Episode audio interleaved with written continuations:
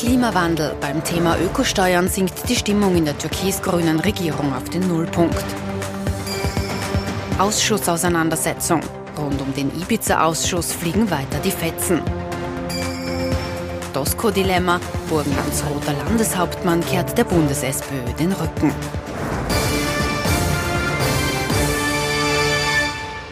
Ich wünsche Ihnen einen angenehmen Sonntagabend. Recht herzlich willkommen zu unserem politischen Wochenrückblick. Das ist hoffentlich heute wirklich der allerletzte Lockdown-Tag hier in Wien. Trotzdem halten wir heute nochmal den Sicherheitsabstand ein, wie gewohnt. Ich darf mich aus dem Nachbarstudio melden. Mit dabei unser Politikexperte Thomas Hofer. Schönen guten Abend. Schönen guten Abend, Herr Knapp.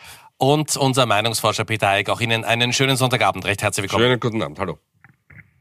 Erstes großes Thema in unserem politischen Wochenrückblick ist die Stimmung in der Koalition, die Stimmung zwischen Türkis und Grün. Wie Insider berichten, ist das Klima momentan nicht besonders gut und der Grund dafür ist ausgerechnet das geplante Klimaschutzgesetz. Das Klima belastet das Koalitionsklima. Denn der Entwurf zum neuen Klimaschutzgesetz lässt den Ton schon merklich abkühlen. Eine ideologiegetriebene Bestrafungsfantasie wirft der grünen Umweltministerin Leonore Gewessler der ÖVP-Wirtschaftskammer-Generalsekretär Anfang der Woche vor. Der Grund? Gewesslers Gesetzesentwurf sieht etwa eine deutliche Erhöhung der Mineralölsteuer vor, sollten die Klimaziele nicht erreicht werden. Am Freitag ist die Umweltministerin an der Seite des Kanzlers dann um Beruhigung bemüht. Wir machen das, auch das haben wir immer gesagt, wirtschaftlich vernünftig, das sehen wir gerade an den Zahlen, die ich heute präsentiert habe, und sozial gerecht. Und genau das werden wir auch in dieser Koalition machen. Das Gesetz, der Gesetzesentwurf zum Klimaschutzgesetz ist in Erarbeitung. Das ist ein zentrales Gesetz für den Fortschritt im Klimaschutz. Die umgehende Reaktion von Bundeskanzler Sebastian Kurz freundlich mit Betonung auf die Wirtschaftsinteressen. Wir arbeiten in der Regierung gut zusammen. Wir haben ein Regierungsprogramm, das gilt. Und da ist ganz klar vorgesehen, ein ambitioniertes Vorgehen im Bereich Ökologisierung und Klimaschutz, stets in Einklang mit einem starken Wirtschaftsstandort. Versöhnliche Worte also zum Ende der Woche. Vielleicht auch deshalb, weil die grüne Ministerin Mitte der Woche auch bei einem anderen Ökoprojekt erneut auf die Bremse steigen musste. Das bereits vergangenen September angekündigte Einwegpfandsystem für Plastikflaschen wird weiter verschoben. Umweltschutzorganisationen kennen den Schuldigen für diesen Rückzieher. Hier noch einen weiteren Aufschub zu machen, ist unverständlich und es gründet nur darauf, dass die Wirtschaftskammer und der Handelsverband hier aktiv blockieren und die Zustimmung der ÖVP noch immer verwehrt wird. Türkis-grüne Erfolge in Sachen Klimaschutz müssen also weiter warten. Ein Klimawandel würde da wohl gut tun, natürlich nur was das Koalitionsklima betrifft. Herr Hofer, jetzt haben die Grünen ja in dieser Regierung bisher ziemlich viel schlucken müssen. Jetzt das ganz, ganz wichtige Thema für die Grünen Klimaschutz. Und auch da wirkt es so, als gäbe es noch eine Menge zu besprechen. Und das ist schon heikel für die Grünen, oder? Äh, ja, das ist es. Ich meine, Sie können sich über eines freuen, dass über das Thema jetzt endlich wieder geredet wird. Wie Sie es richtig gesagt haben, war das gesamte vergangene Jahr äh, das Thema Migration im weitesten Sinne, wo die Grünen, wie Sie richtig gesagt haben, einige schlucken mussten. Dann war das Thema Justiz auch nicht angenehm für die Grünen, denn da haben natürlich die Neos und die SPÖ gedrängt äh, in Richtung der grünen Zielgruppen, um da was wegzuknabbern. Und das ist jetzt wieder ein Offensiv Offensivthema für die Grünen. Aber es hat natürlich für einigen Unmut gesorgt, dass dieser Entwurf, und mehr war es ja bislang nicht, der war auch sicherlich höher angetragen, als die Grünen dann glauben, wo sie landen werden. Also äh, die Centbeträge, die da gestanden sind beim Thema Mineralölsteuererhöhung, äh, die werden es am Ende, glaube ich, nicht sein. Also das war ein Entwurf, aber der wurde natürlich geleakt und das ist natürlich etwas, was beim ohnehin schon belasteten Koalitionsklima noch einmal für Unmut, für zusätzlichen gesorgt hat. Ich wäre jetzt aus Sicht der Grünen mal entspannt, ehrlich gesagt, denn äh, man ist jetzt wieder auf dem Feld des, des, des, Themas Umwelt und Klima. Das ist ein Gutes für die äh, Grünen. Da können sie sich auch ein wenig eben in die Offensivrolle spielen. Die Frage und das Problem ist viel eher bei der ÖVP zu Hause.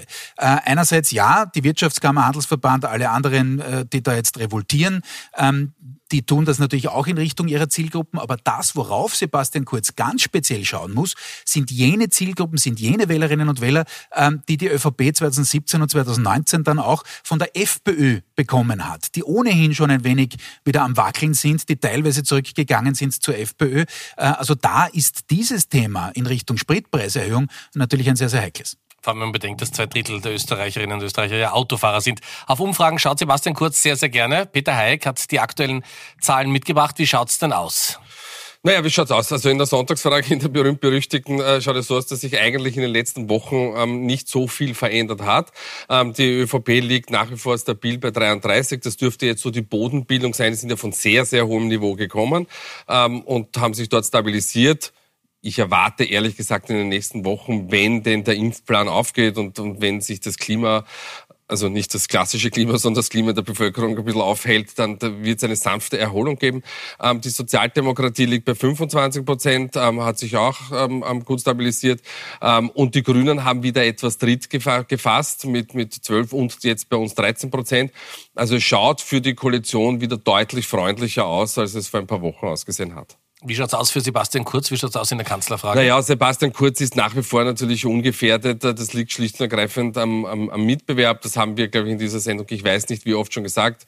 Man sieht das im Verlauf ganz schön. Ja, er hat im Vergleich zum letzten Mal um zwei Punkte nachgegeben. Das ist da bekanntermaßen ähm, in, der, in der Meinungsforschung nicht sehr viel. Also der, der Unterschied ist nicht signifikant.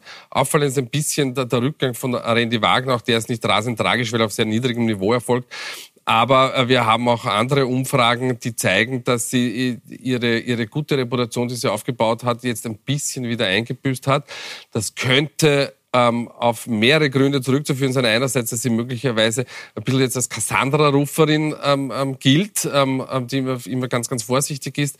Ähm, auf der anderen Seite schadet natürlich der innerparteiliche Konflikt allen. Also ich kenne keinen politischen Konflikt in einer Partei, äh, der nur Gewinner hinterlassen hat. In den seltensten Fällen sind das Gewinner, in den meisten Fällen gibt es viele Verlierer. Also die Sozialdemokratie wäre ähm, zu raten, diesen Konflikt relativ flott zu lösen. Gut, darüber reden wir eh noch ausführlich über die Causa Doskozil und die SPÖ. Bleiben wir nochmal bei der ÖVP, 33 Prozent. Herr Hofer, wie schätzen Sie das ein? Ist das jetzt äh, so der Boden gefunden? Weil eine Zeit lang hat man das Gefühl gehabt, äh, die Türkisen werden schon ein bisschen unrund, weil es einfach immer weiter runtergeht. Ja, natürlich wird man unrund, das ist gar keine Frage. Bislang ist es nach oben, nach oben, nach oben gegangen. Ja.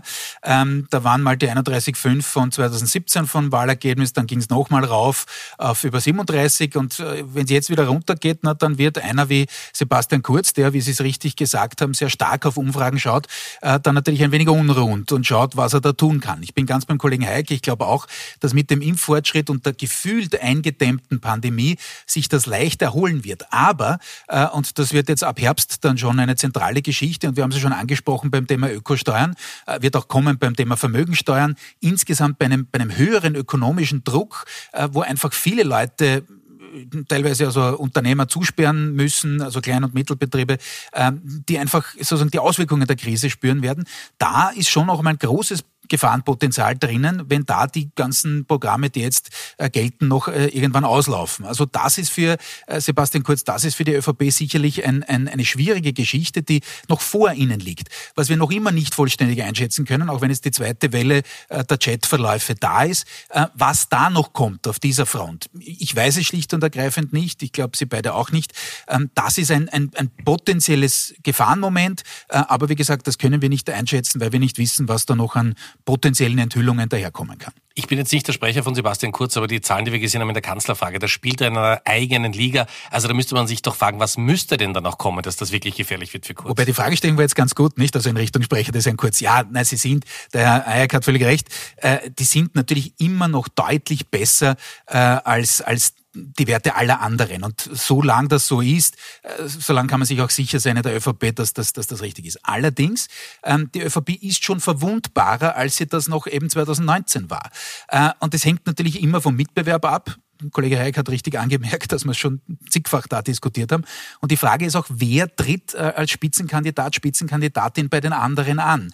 Und wenn da jetzt jemand käme, mit einem äh, ökonomischen Track Record, vor dem man sich ähm, verbeugen sollte quasi äh, als, als Normalsterblicher, äh, na, dann kann das auch wieder anders sein. Also gerade Sebastian Kurz hat im Übrigen mit seinen zwei Wahlkämpfen 2017, 2019 gezeigt, dass die ganze Geschichte sehr volatil ist, dass man da auch in einem Wahlkampf sehr viel bewegen kann am Wählermarkt. Und insofern im Umkehrschluss äh, gilt auch dasselbe, äh, kann man das natürlich auch verlieren, wenn es eben einen entsprechenden Gegner gibt. Den gibt es jetzt noch nicht am Feld, äh, der ist auch nicht sichtbar jetzt, ist auch nicht im Kommen in dem Sinn, ähm, aber was weiß man schon in der Politik, äh, die österreichische Innenpolitik hat in den letzten Jahren immer für Überraschungen gesorgt.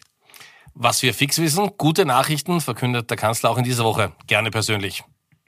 Bis Ende Juni können wir jedem, der sich impfen lassen möchte, wahrscheinlich auch eine Impfung anbieten. Wenn es gelingt, in Österreich ähm, die Zahl derer zu erhöhen, die sich impfen lassen wollen, also wenn sich nicht zwei Drittel impfen lassen wollen, sondern 70 Prozent, äh, dann wäre das natürlich ideal. Aber derzeit rechnen wir aufgrund von den Meinungsumfragen, die hier zur Verfügung stehen, mit rund einer ähm, Bereitschaft von äh, zwei Drittel. Herr Haig, heute kommen Sie ordentlich dran. Sie haben jede Menge Umfragen mitgebracht. Wie schaut es aus mit der Impfbereitschaft? Stimmen die zwei Drittel des Kanzlers? Sehen also, Sie die auch? Das glaube ich, zumindest zum jetzigen Stand der Dinge nicht. Also wir fragen das eben aber auf einer, einer Zehner-Skala von 0 bis 10 und 10 bedeutet eben äh, da ist ganz, ganz sicher. Und jetzt sehen Sie bitte, die Seher und Seherinnen müssen sich auf die erste Linie konzentrieren. Das ist aus dem April 21, das ist die aktuelle Umfrage und man sieht, 25 Prozent sagen uns in der Befragung, wir wurden schon geimpft. Und weitere 27 Prozent, also eigentlich dann auf der Zehner, sogenannten Zehner-Position, sagen ganz sicher. Und wir wissen aus anderen Umfragen, diese Zehner-Position, die ist meistens fix. Alles andere ist unsicher. Und das heißt, heißt, wir rechnen knapp über 50, ja? Ja, das heißt, wir rechnen derzeit zusammen mit den bereits Geimpften von 50 bis 55 Prozent. Na, sollen es vielleicht 60 sein. Wenn jetzt natürlich diese 20 Prozent, die wir oben sehen, mit möglich wenn sich da noch der ein oder andere barmt, na dann kann sich das in die zwei Drittel ausgehen. Aber die zwei Drittel halte ich wirklich für die absolute Oberkante und ich glaube nicht, dass das derzeit möglich ist, zumindest nicht bis zum Sommer hin. Ähm, wir rechnen mit den 50 bis 55 Prozent. Aber ja, es hat vom Jänner weg eine, eine Steigerung gegeben. Das ist aber klar, weil die Situation ist einfach dermaßen unerträglich geworden für viele Menschen, nämlich auch aufgrund des britischen Virus, dass sie gesagt haben, na bitte, jetzt lasse ich mich impfen. Wir haben ja heute am Sonntag hoffentlich den letzten Lockdown-Tag hier in Wien. Wie schaut es denn aus mit der Stimmung zu den Öffnungen? Vom Gefühl her, und Gefühle sind immer schlecht, bei der Umfrage hat man das Gefühl, also es reicht jetzt allen und die Öffnungen müssen her. Wie naja, ich, muss, aus? ich muss Ihnen da widersprechen. Gefühl ist für uns ganz, ganz wichtig, weil wir machen ja keine Wissenstests, sondern eine Meinungsforschung. Das heißt, die, die, vom, vom Gefühl her gibt, gibt es immer nur Gefühl für, für, von den Menschen. Aber das höre ich gern von Ihnen, dass das ja, alles Gefühle sind, die Sie ja, haben. Ja? Ist man dann on the safe side. Ja. Ähm, aber ja, diese Öffnungen kommen sehr, sehr gut an. Das hat aber wahrscheinlich wenig wenig hat damit zu tun, dass die Menschen felsenfest davon überzeugt sind, dass es der absolut richtige Schritt ist in der Pandemie, weil wir alle sind ja keine Experten und Expertinnen, was, was Virologie, Epidemiologie, Epidemiologie betrifft und anderes. Aber wir wollen diese Öffnung und dementsprechend wird hier zugestimmt. Ähm, wir überlegen gerade mit, mit, mit der Redaktion von ATV, ob wir nächste Woche nicht abfragen, wie risikoreich ist denn diese Öffnung. Da wäre es interessant zu sehen, ob es tatsächlich einen, einen, einen, einen Gegendrift gibt, dass die Menschen sagen, ich hätte gern die Öffnung, aber ich bin ähm, ehrlich gesagt ähm, nicht so toll davon überzeugt, ob es das wirklich richtig ist, was das Risiko betrifft. Also ob sich da die äh, Ludwig-Linie, die Linie des Wiener Bürgermeisters möglicherweise durchsetzt in den Umfragen? möglicherweise könnte hier Michael Ludwig aufs, aufs richtige Pferd setzen. Das wissen wir aber noch nicht. Nächste Woche wissen wir da vielleicht ein bisschen mehr. Bleiben wir in der heimischen Innenpolitik, bleiben wir bei Sebastian Kurz, über den haben wir schon ausführlich gesprochen und äh, der ist auch Hauptfigur in unserer nächsten Geschichte. Es geht um den Ibiza-Untersuchungsausschuss. Der hat momentan aber ganz, ganz wenig mit der FPÖ zu tun, sondern viel mit der ÖVP und äh, mit Nachrichten und mit Mails, die der Bundeskanzler in dieser Form nicht übermitteln möchte.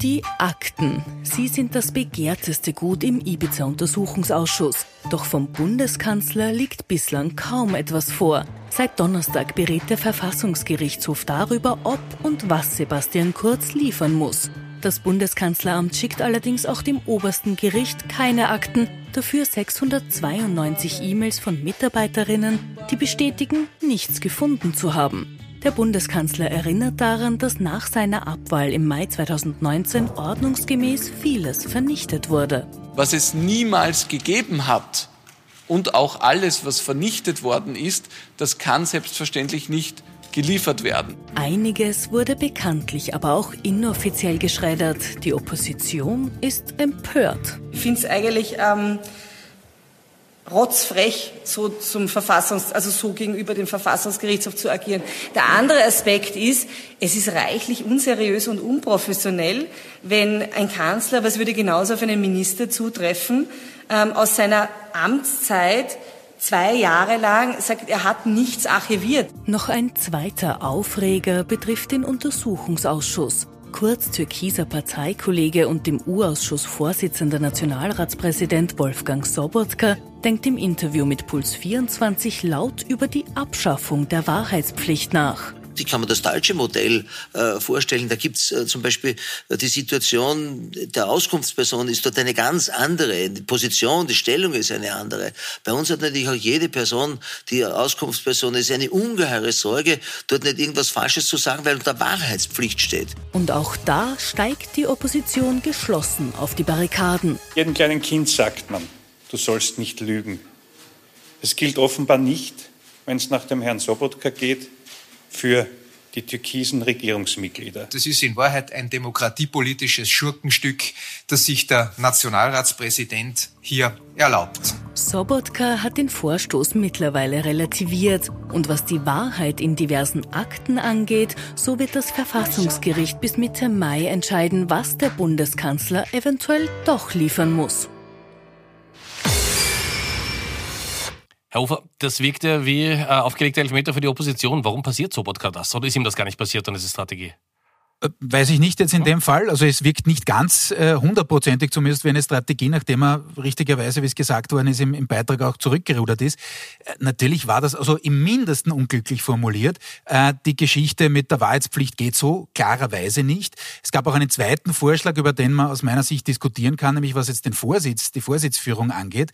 Äh, Stichwort Richter, ja oder nein. Äh, denn ich fürchte, wir sind mittlerweile in der innenpolitischen Lage, dass egal wer da von welcher politischen Partei dort sitzt, jeder angeschossen würde. Also ein Norbert Hofer sowieso äh, in Richtung Ibiza und Doris Buris war auch einmal in, in, in einer früheren Funktion Bundesgeschäftsführerin der SPÖ. Da hätten wahrscheinlich die ÖVP und andere Parteien dann das Visier auf diese Zeit eingestellt gehabt. Aber gut, sei es drum, das war jedenfalls ein Eigentor, brauchen wir gar nicht reden. Ähm, und es ist insgesamt bezeichnend, wie chaotisch und durchaus auch demokratiepolitisch bedenklich ähm, das ist mittlerweile, was sich da rund um den U-Ausschuss abspielt.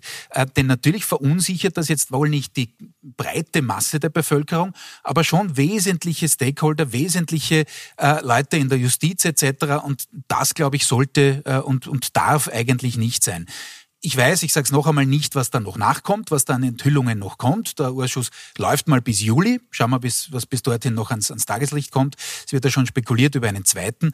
Ähm, aber es ist natürlich so, dass man sich äh, da schon Gedanken machen muss, wie das das nächste Mal äh, in etwas äh, geordneteren Bahnen abläuft im, im Sinne der Aufklärung, äh, wirklich auch der allgemeinpolitischen und nicht nur der parteipolitisch motivierten.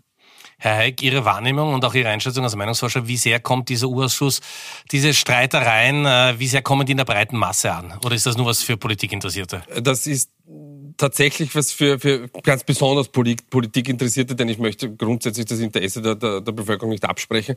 Ähm, wir haben vor längerer Zeit schon einmal, ich weiß gar nicht mehr für welches Medium, eine, eine Frage zum Untersuchungsausschuss gestellt und da ist ihn ungefähr so herausgekommen, naja, es kommt eigentlich eh nichts Großartiges zutage, weil wir haben schon immer vermutet, äh, dass die Politik so tickt. Und das ist das, was der Kollege Hof auch äh, zum Teil angesprochen hat mit, ähm, es werden da schon die Politik als Gesamtes mehr oder weniger mit hinuntergezogen.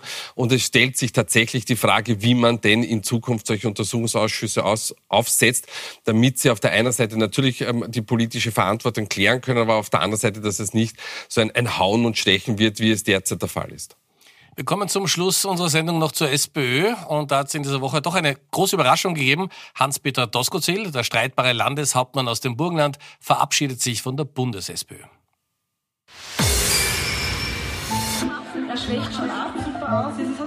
Spätestens seit Montag hängt der rote Haussegen schief, denn der burgenländische Landeshauptmann Hans-Peter Doskozil will nicht mehr an der Seite der Parteichefin stehen, jedenfalls nicht als Pamela Rendi-Wagners Stellvertreter.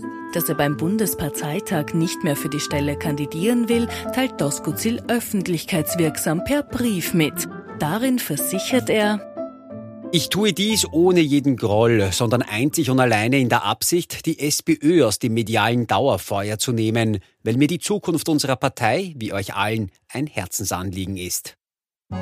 Doch Doskozils Scheidungsbrief führt dann erst recht zu medialem Dauerfeuer. In der Bundespartei will man dagegen lieber gar nicht öffentlich über die komplizierte Beziehung reden. Das ist zur Kenntnis zu nehmen.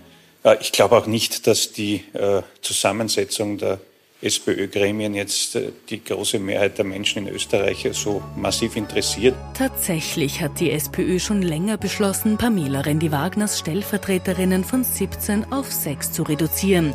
Seinen Platz zu räumen hat auch der Wiener Bürgermeister Michael Ludwig angeboten, allerdings im intimen parteiinternen Kreis. Ich habe auch äh, meine Funktion äh, angeboten weil schon rein rechnerisch klar ist, dass bei sechs äh, Stellvertreterinnen und Stellvertretern, wenn man äh, berücksichtigt, und das ist mir ganz wichtig, dass Frauen in einem entsprechenden Ausmaß vertreten sind, auch die Gewerkschaftsfraktion äh, entsprechend vertreten ist, dass natürlich nicht alle Bundesländer hier einen Platz finden können. Die burgenländische Trennung kommt aber nicht ganz unerwartet. Seit Jahren stellt sich Doskozil immer wieder gegen die Linie der Bundespartei, zuletzt auch bei der Corona-Politik.